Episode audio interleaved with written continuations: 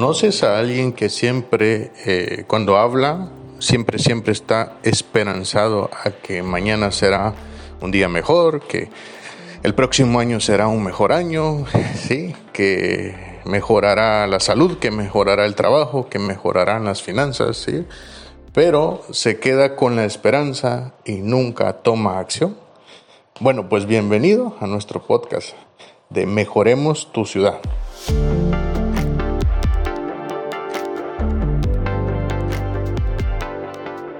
Recordemos que la esperanza, cuando solo eh, tenemos la esperanza de que algo va a mejorar, pero no tomamos acción para hacer nuestra diferencia, para aportar nuestro granito de arena, para que eso que queremos que mejore, mejore de verdad, pues entonces estamos siendo personas pasivas, ¿sí? Personas que siempre estamos esperando que alguien haga algo más, pero no tomamos acción.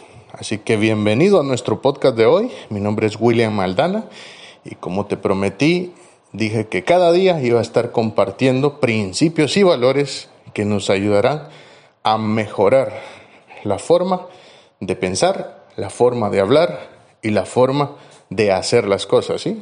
Cuando mejoramos a través de los principios y valores, pues mejoramos nuestras decisiones y solo cuando tomamos mejores decisiones es que seremos capaces de ser mejores personas.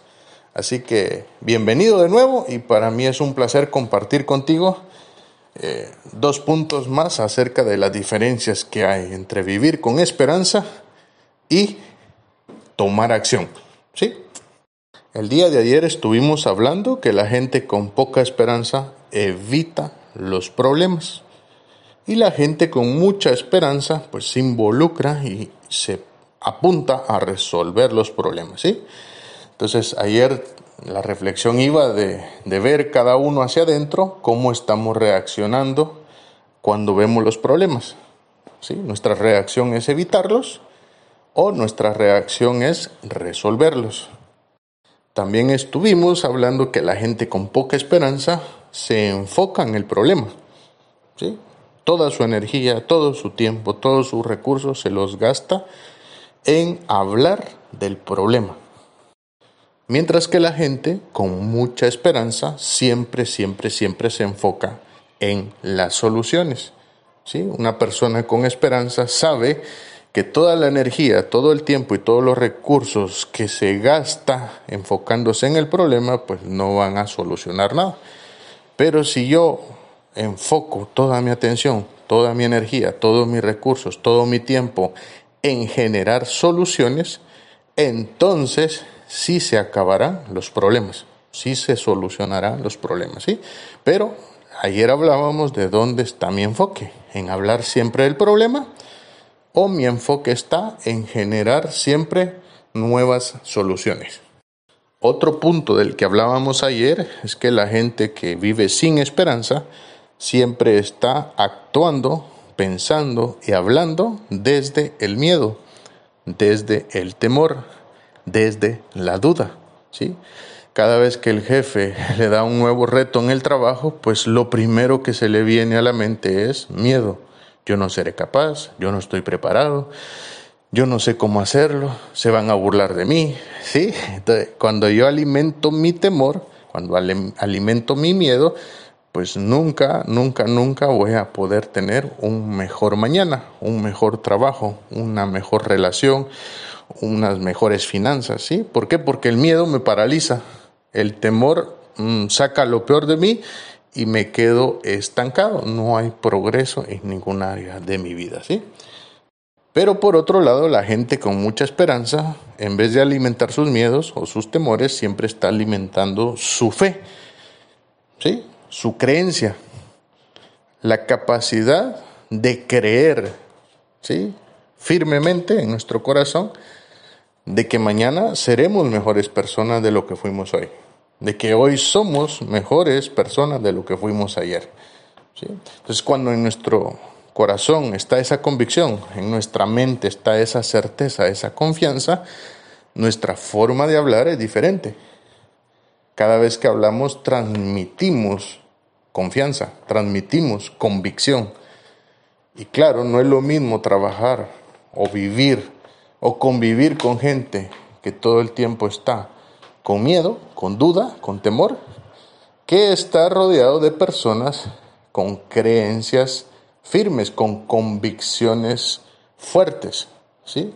Entonces, la pregunta que hacíamos ayer era si nosotros estamos alimentando nuestros temores, nuestros miedos, nuestras dudas, o si estamos alimentando nuestra fe, nuestra certeza, nuestra confianza, nuestra convicción. ¿sí? Un punto más del que te quiero hablar el día de hoy, de diferencias entre gente con esperanza y gente sin esperanza, es que la gente sin esperanza siempre, siempre va a estar cansada. Siempre va a ver todo lo que hay que hacer durante el día como una carga, como un trabajo, ¿sí? Y estas personas normalmente hablan así. Ay, es que me tengo que levantar temprano. Es que tengo que ir a trabajar. Es que tengo que ir al gimnasio. es que tengo que entregar una tarea que me pidieron es que tengo que hacer tal cosa por mi esposa, por mis hijos. Es que tengo que llevar a los niños al cole, ¿sí? Entonces, esa forma de hablar es una forma de hablar sin esperanza. ¿Por qué? Porque siempre estamos como arrastrando nuestro cuerpo para ir a donde tenemos que ir. Entonces siempre estamos cansados y lo que nos hace falta siempre es la energía.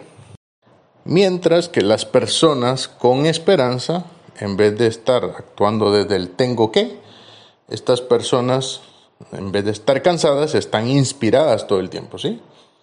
¿Y cómo? Pues la inspiración les viene de ver que ya hay gente que ha logrado lo que ellos quieren lograr, ¿sí? Entonces, esta gente se deja inspirar por personas que ya tienen los resultados que él o que ella quieren tener, ¿sí? Entonces ya no hay cansancio, sino que yo digo, si tal persona logró ser un buen esposo, yo estoy seguro que si yo aprendo y hago lo que esa persona hizo, pues un día yo también seré un buen esposo. Si esa persona ya logró ser un buen padre, ser un mejor padre de como era antes, estoy seguro que si yo aprendo de esa persona, un día yo también seré mejor padre. Yo veo a otra persona y digo, esta persona ya logró poner su peso en el peso ideal, en el peso correcto para su cuerpo, para su estatura, para su tamaño, pues si esa persona lo logró, yo también lo puedo lograr. Entonces la inspiración viene a darnos esa energía para tomar acción. ¿sí? La convicción de que si alguien más ya ha logrado eso en lo que yo quiero mejorar, pues yo también puedo lograrlo. Lo único que tengo que cambiar mi manera de pensar, mi manera de hablar y mi manera de hacer las cosas si quiero lograr ese mismo resultado. Entonces yo te dejo con esta reflexión de hoy, ¿sí? En las mesas redondas siempre preguntamos a cada uno de los integrantes quién es la persona que te ha inspirado hasta el día de hoy, ¿sí? Esa persona te ha inspirado a ser mejor en algún área de tu vida o estás siendo inspirado por las personas con las que vives, con las que trabajas, con las que más tiempo pasas, estás siendo inspirado para ser una peor persona de como eres hoy. ¿Sí? Sencillo, todas las personas inspiramos y todas las personas somos inspiradas por alguien más. ¿Sí? De hecho, hay una estadística que dice John Maxwell en uno de sus libros, que la persona más introvertida, la más calladita, la más sencilla, la más humilde, a lo largo de su vida va a influenciar a 10.000 personas. ¿sí? Por muy calladito, por muy humilde, por muy tranquilo que sea, a lo largo de su vida va a influenciar a 10.000 personas con su forma de vivir, con su forma de hablar, con su forma de pensar, con su forma de hacer las cosas. Entonces, yo digo, vale, si todos vamos a influenciar a 10.000 personas, la gran pregunta del millón, ¿yo estoy siendo influenciado por personas que tienen esperanza de que podemos ser mejores personas el día de mañana?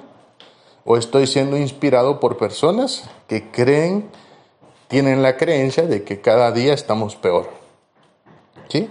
¿Por qué es tan importante hablar de esto? Pues porque al final nos terminamos convirtiendo en una de esas, si yo paso la mayor parte de mi tiempo con cinco personas que no tienen esperanza de que las cosas puedan mejorar, adivina en quién te vas a convertir tú. Tú serás el sexto. Si tú estás con cinco personas que les gusta el chisme, pues tú serás el sexto que le gustará el chisme. Si tú estás con cinco personas que siempre están gastando más dinero del que ganan, pues adivina a qué te están inspirando esas personas, a que tú también gastes más de lo que ganas. Si tú estás pasando demasiado tiempo con cinco personas que todos los días se quejan de algo, adivina a qué te están inspirando esas personas, pues a que tú también te quejes de todo lo que te pasa, ¿sí? Y pasa igual con lo positivo. Si yo todos los días paso tiempo con gente que da gracias, que vive desde la gratitud, que vive desde el amor, que vive desde el agradecimiento, pues también se me va a contagiar eso. Funciona para lo bueno y para lo malo, funciona para lo positivo y para lo negativo. ¿sí? Esas cinco personas con las que más tiempo paso me están influenciando, me están inspirando para hacer lo mismo que hacen ellos. ¿Sí? Entonces, yo te pregunto, si yo quiero convertirme en un mejor hijo, ¿cómo lo logro? ¿De dónde voy a obtener la inspiración para ser un mejor hijo? Si yo no sé cómo ser un mejor hijo, nunca he practicado la honra y el respeto por mis padres, ¿cómo obtengo la inspiración para ser un mejor hijo? Exacto, acertaste, ¿sí? Tengo que juntarme con cuatro o cinco personas, tengo que pasar tiempo con cuatro o cinco personas que ya respetan y honran a sus papás. Y esa es la única forma en que yo sea inspirado, ¿sí? Para poder honrar y respetar a mis padres, porque estoy pasando tiempo con gente que ya lo practica, ¿sí? Pero la cosa es que cuando esta gente ya me haya inspirado y yo ya haya visto cómo es que ellos hacen para respetar a sus padres, para honrar a sus padres, la idea es que ahora esa inspiración que yo recibí para tomar acción, para volverme un mejor hijo, que no se quede ahí, que yo no sea el final de esa inspiración, que yo no sea el final de esa influencia por esas cinco personas, sino que la idea es que ahora que yo ya puedo decir que ya soy un mejor hijo, que ya respeto, que ya honro a mis padres, porque alguien me inspiró, porque alguien me enseñó cómo hacerlo, pues la idea es que ahora yo también sea de inspiración para otros cuatro o cinco personas, diez personas o diez mil personas que me vean a mí como honro, como respeto a mis padres para que ellos vayan y también practiquen el respeto y la honra con sus papás. Entonces de eso se trata la felicidad, de que todo aquello que recibimos, cuando lo compartimos, sabemos que no solo nos benefició a nosotros para ser mejores personas, sino que a la hora de compartirlo, vemos cómo eso que alguien nos dio antes a nosotros, ahora, al nosotros compartirlo con otra gente, también ellos van a ser mejores personas, mejores hijos, mejores trabajadores, mejores empleados, mejores jefes, mejores esposos, mejores vecinos, ¿sí? Entonces, yo te dejo con esta pregunta, ¿sí? ¿A qué te están inspirando las cinco personas con las que más tiempo pasas? ¿Será que esa es la inspiración que necesitas para el día de mañana ser una mejor persona? ¿Sí? ¿Será que tú y yo vamos a ser mejores padres el día de mañana por pasar tiempo con los papás que estamos pasando tiempo hoy?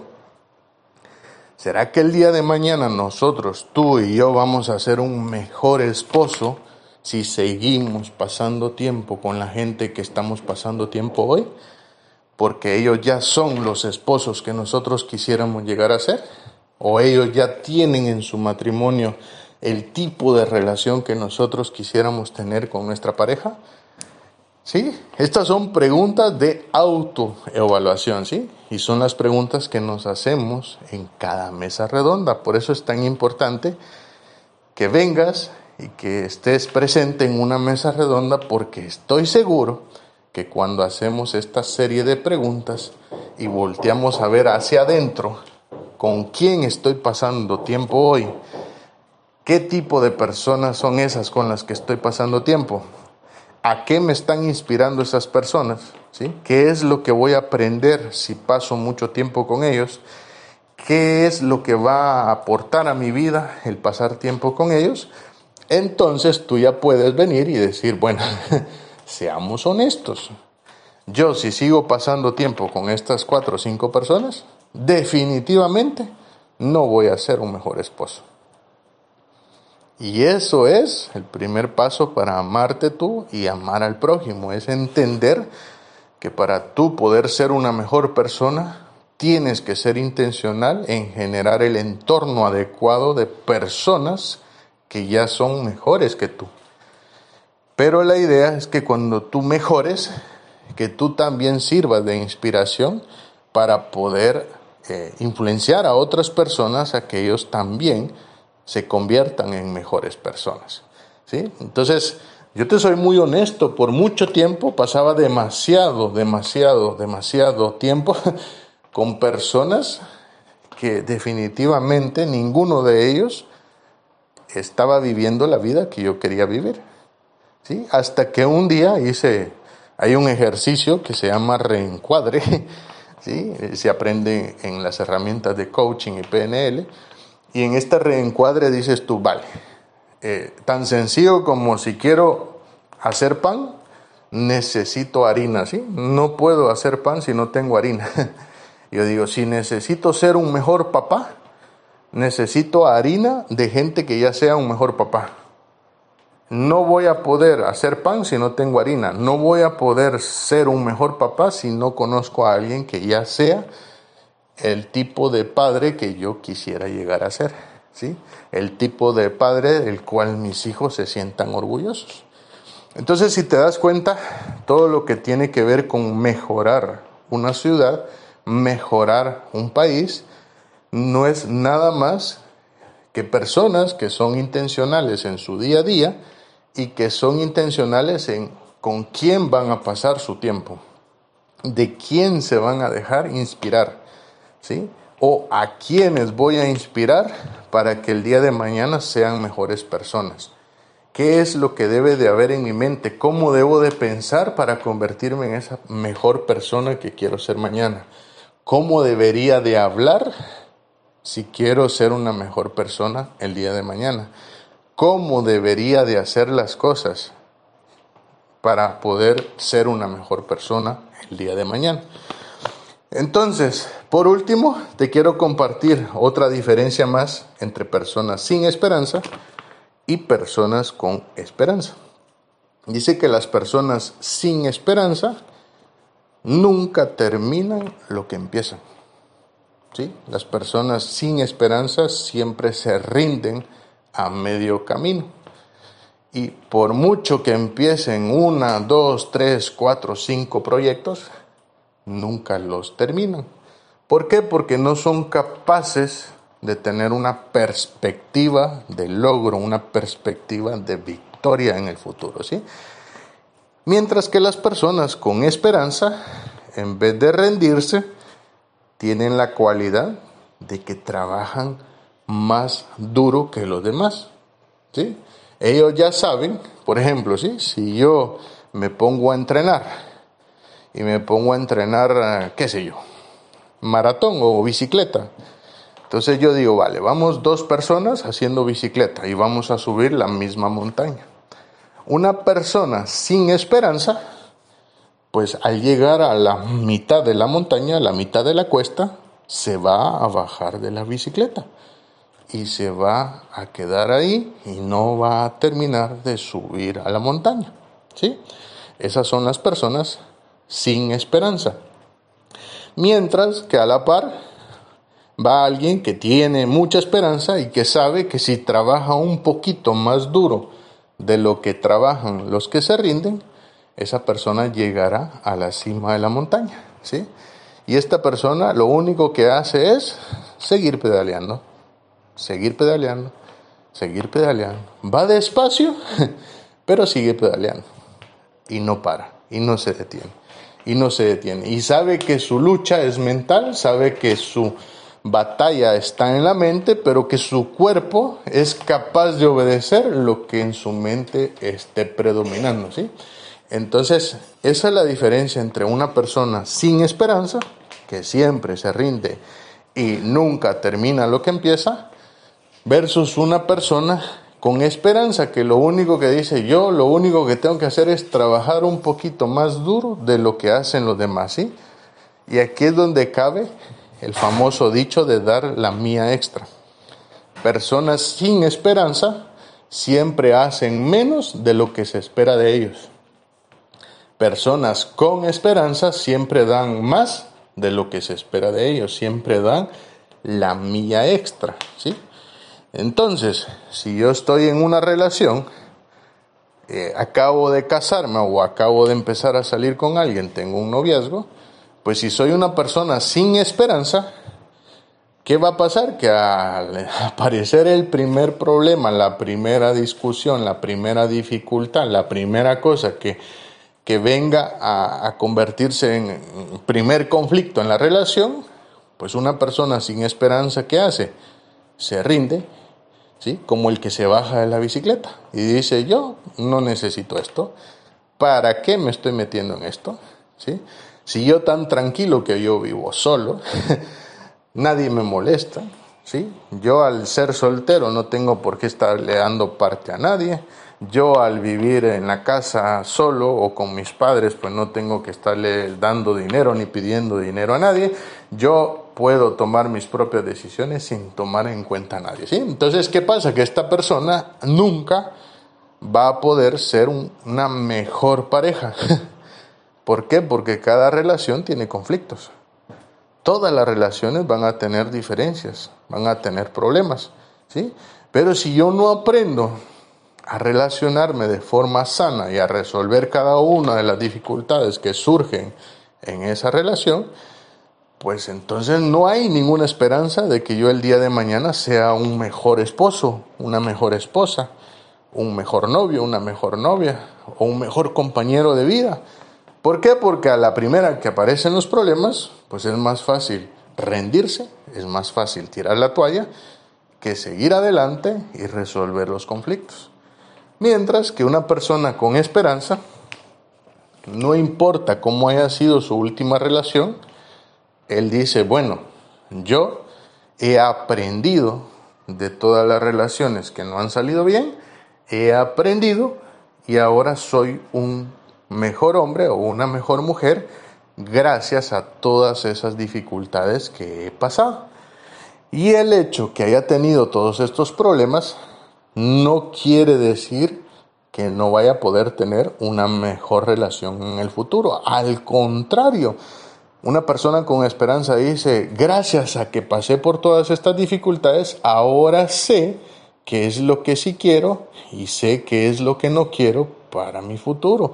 Ahora sé que si mi carácter fue lo que perjudicó las relaciones anteriores, ahora sé que si yo aprendo a tener dominio propio, aprendo a mejorar mi carácter, sé que la persona con la que vaya a estar en un futuro va a tener un mejor yo, va a tener un mejor hombre, un mejor hombre porque ahora este hombre ya no se deja llevar por su carácter, sino que ahora tiene dominio propio, tiene controla su lengua, ahora sabe cómo resolver los conflictos sabe hacer un lado el ego, sabe hacer un lado el orgullo, y todo eso lo aprendí gracias a todas las relaciones que no han funcionado. Entonces eso es la diferencia entre una persona sin esperanza, pues al ver los problemas se va a rendir y va a tirar la toalla versus una persona con esperanza, dice, todas las relaciones que he tenido han servido para convertirme en el hombre que soy ahora y gracias a todas esas lecciones que he aprendido, ahora soy un mejor compañero de vida para la persona con la que vaya a estar en el futuro, ¿sí? Entonces, esto aplica para relaciones de pareja, pero también aplica para eh, cuando trabajamos en una empresa. Tú dices, wow, una persona sin esperanza que nunca termina lo que empieza, pues lógicamente a la hora que en la empresa hay una oportunidad de ascender, ¿sí? de que te den un mejor trabajo, porque hay una plaza de supervisor, de jefe, de director, de, de cualquier, cualquier mejora que haya en la empresa, ¿a quién crees tú que van a tomar en cuenta para ascenderlo?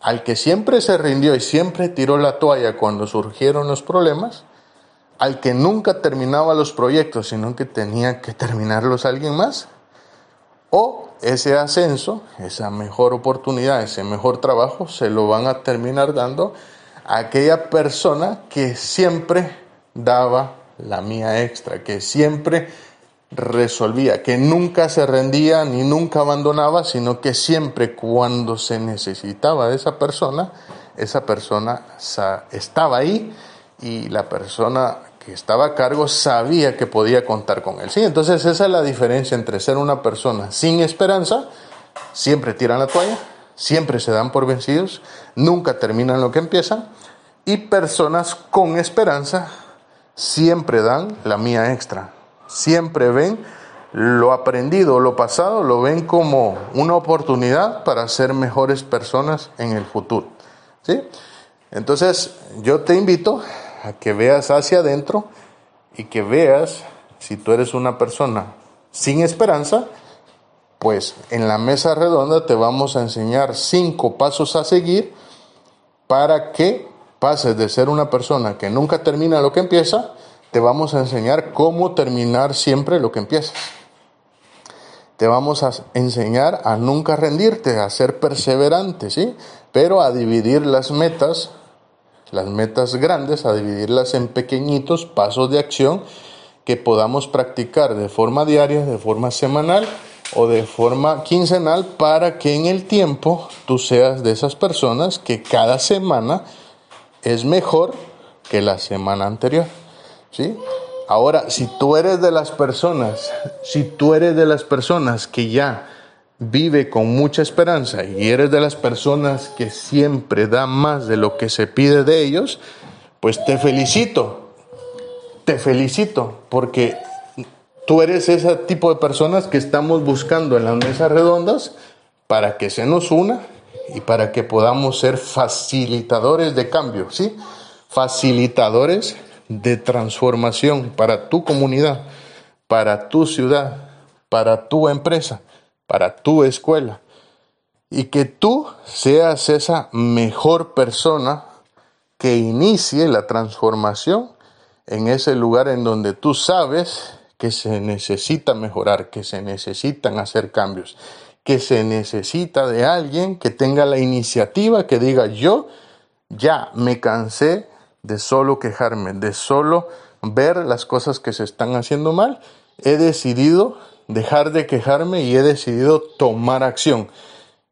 Si tú eres de estas personas, me dará mucho placer conocerte, porque eso es lo que estamos buscando, ¿sí? Personas que dejen de ser pasivas y que pasen a ser activas, personas que dejen de quejarse y que tomen acción y que quieran ser el cambio que necesita su empresa, su familia, su comunidad, su iglesia, cualquier lugar donde tú estés, que tú seas el catalizador de cambio para ese lugar, ¿sí?